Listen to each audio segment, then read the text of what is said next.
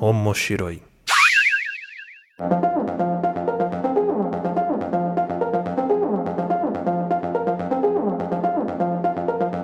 Olá a todos, sejam bem-vindos ao Moshiroi. Eu sou o Luiz Hunziker e estou aqui com a Aline Hunziker. Oi, pessoal, tudo bem? E esse podcast é onde nós iremos discutir os assuntos relacionados a animes, mangás e tudo que envolve o universo otaku e da cultura pop japonesa. Lembrando que o Omoshiroi é um podcast que pertence ao feed do Papo de Louco, então se você quer saber mais sobre os nossos podcasts, acessa www.papodilouco.com ou segue a gente lá no Twitter, que é o Papo de Louco Underline, ou então segue a gente nas nossas redes sociais pessoais, que é arroba Luiz Hunziker, a minha, Arroba Aline Hunziker. vai lá no Instagram. E hoje nós estaremos falando sobre um dos maiores sucessos recentes aqui das animações japonesas. Um filme que cruzou fronteiras ali e se tornou um sucesso muito grande aqui no ocidente também. A gente vai estar falando de Kimi no Nawa, Your Name.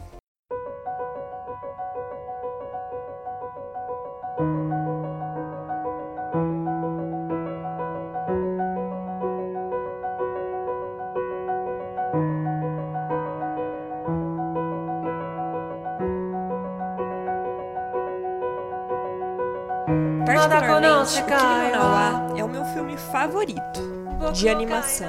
É, o Kimi no Nawa é um filme é, que foi de 2016, né? Ele fez um grande sucesso na época que ele lançou.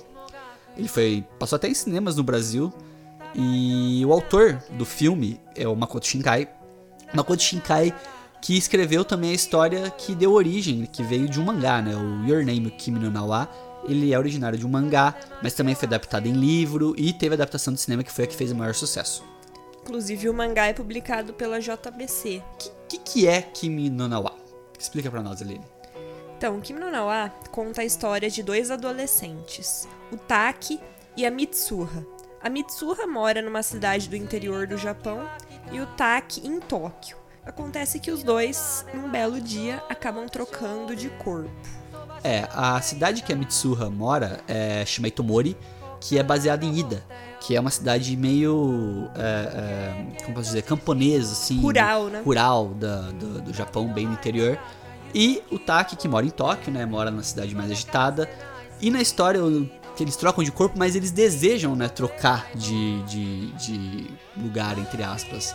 O Taki, ele quer uma vida mais tranquila, ele não quer viver na cidade. E a Mitsuha quer conseguir morar numa cidade grande, ela quer ter a possibilidade de ficar numa cidade como Tóquio. Isso, ela até fala que gostaria de ser um garoto bonito em Tóquio pra ter uma agitação maior, porque a cidade dela do interior não acontece muita coisa. É, e eles acabam trocando de corpo, né, na história. É, ela vai mostrando um pouco isso. Um grande estilo Se Eu Fosse Você, né?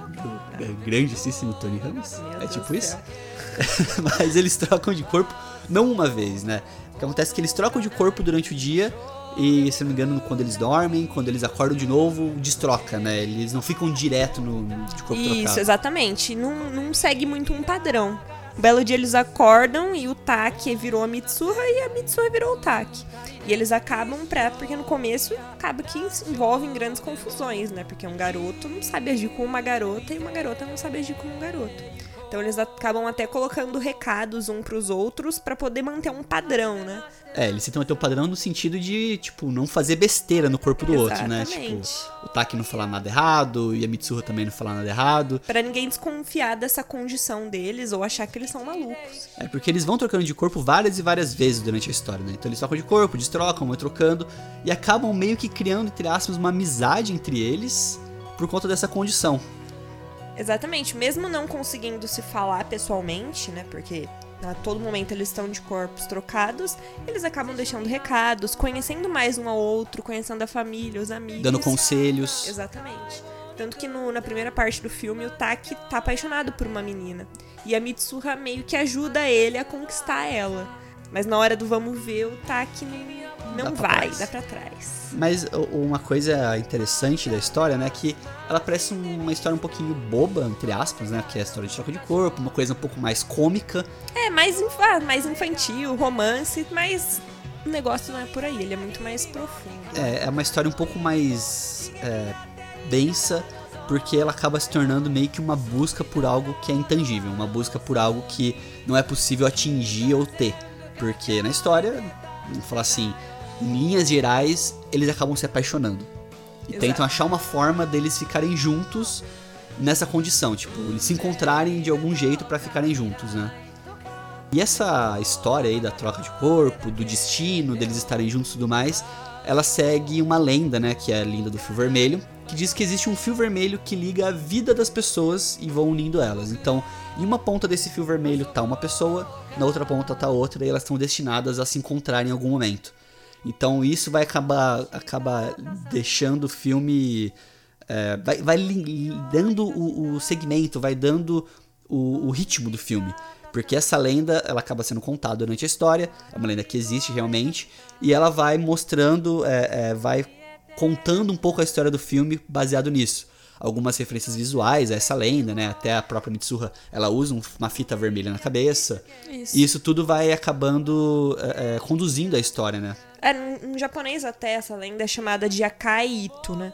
E é bem conhecida, acho que existem vários animes, enfim, mangás que focam nesse Akai Ito, né? Nesse fio vermelho que une as pessoas. É como se fosse o destino, né? Como se tipo, a pessoa estivesse destinada a ficar junto daquela outra. Então essa troca de corpo até ela acaba colocando como se fosse uma relação, né? Com essa lenda, entre aspas, vamos dizer assim. O diretor do, do filme, né, que é o Makoto Shinkai, ele também dirigiu 5 cm por segundo, outro filme dele, que a gente assistiu também, né? É, mas eu não gostei. É, não chega no nível do, do, do Your Name. Que O o pro- visual é bonito, mas a história, não sei, pra mim não foi. Não foi, né? E também ele escreveu O Jardim das Palavras. Também fez o filme de 2013. São dois grandes sucessos dele que ele dirigiu, mas não chegam aos pés do sucesso que foi o Kimi no. O visual dos dois são muito bons, mas a história, não sei, talvez não seja muito meu estilo. O Shinkai, ele interessante ver que ele não é só o diretor, né? Ele também tem essa esse pé nas outras artes ali da cultura oriental. Então ele também é escritor, escreveu o livro do Kimi no Nawa, foi ele que escreveu. E o mangá, que vamos falar assim, foi a obra original, né? Foi o primeiro trabalho que ele fez que acabou sendo traduzido em filme, também foi ele que escreveu.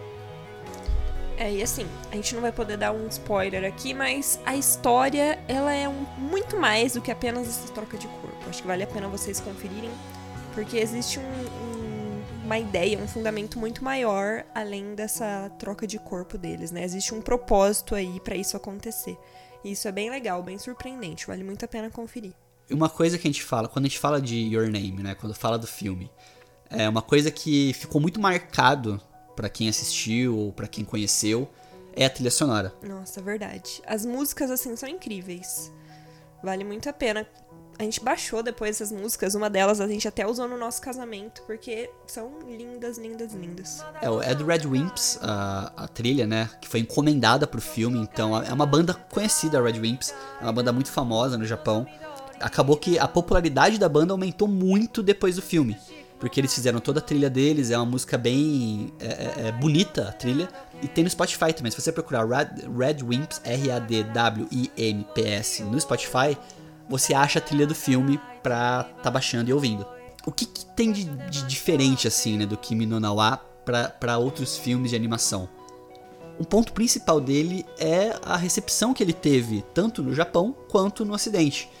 Porque é difícil um filme japonês se dar bem aqui no Ocidente, né? Ter. é, ser reconhecido pela Exato. qualidade dele, assim. São poucos os filmes que você vê que fizeram sucesso fora, né? A Viagem de Chihiro, enfim. Tem alguns até que teve um, um determinado sucesso, só que esse, por ser uma história um pouco mais assim, tem, tem romance, uma história um pouco mais atual, acho que surpreendeu muita gente esse sucesso fora do Japão. É, o filme ele tem 97% de aprovação no Rotten. Ou seja, é, é- é difícil você ver um filme, qualquer um que seja, com mais de 90% de aprovação no Rotten. Então, ele foi realmente muito bem recepcionado pelas pessoas, gostaram muito. Todo mundo que assiste, que eu conheço, fala muito bem do filme. É, na semana de estreia dele no Japão, ele foi a melhor bilheteria japonesa. Então, considerando tudo que arrecadou o filme até hoje, foram 357 milhões de dólares arrecadados. Ele é o sétimo filme animado mais rentável da história. Pra ter uma ideia, A Viagem de Chihiro tem 289 milhões, Castelo Animado 235 milhões, Ponyo é 201 milhões, então ele tá acima desses filmes clássicos do estúdio Ghibli de arrecadação e de bilheteria. E uma coisa interessante que o Makoto Shinkai foi quem mais saiu ganhando e quem mais perdeu na história.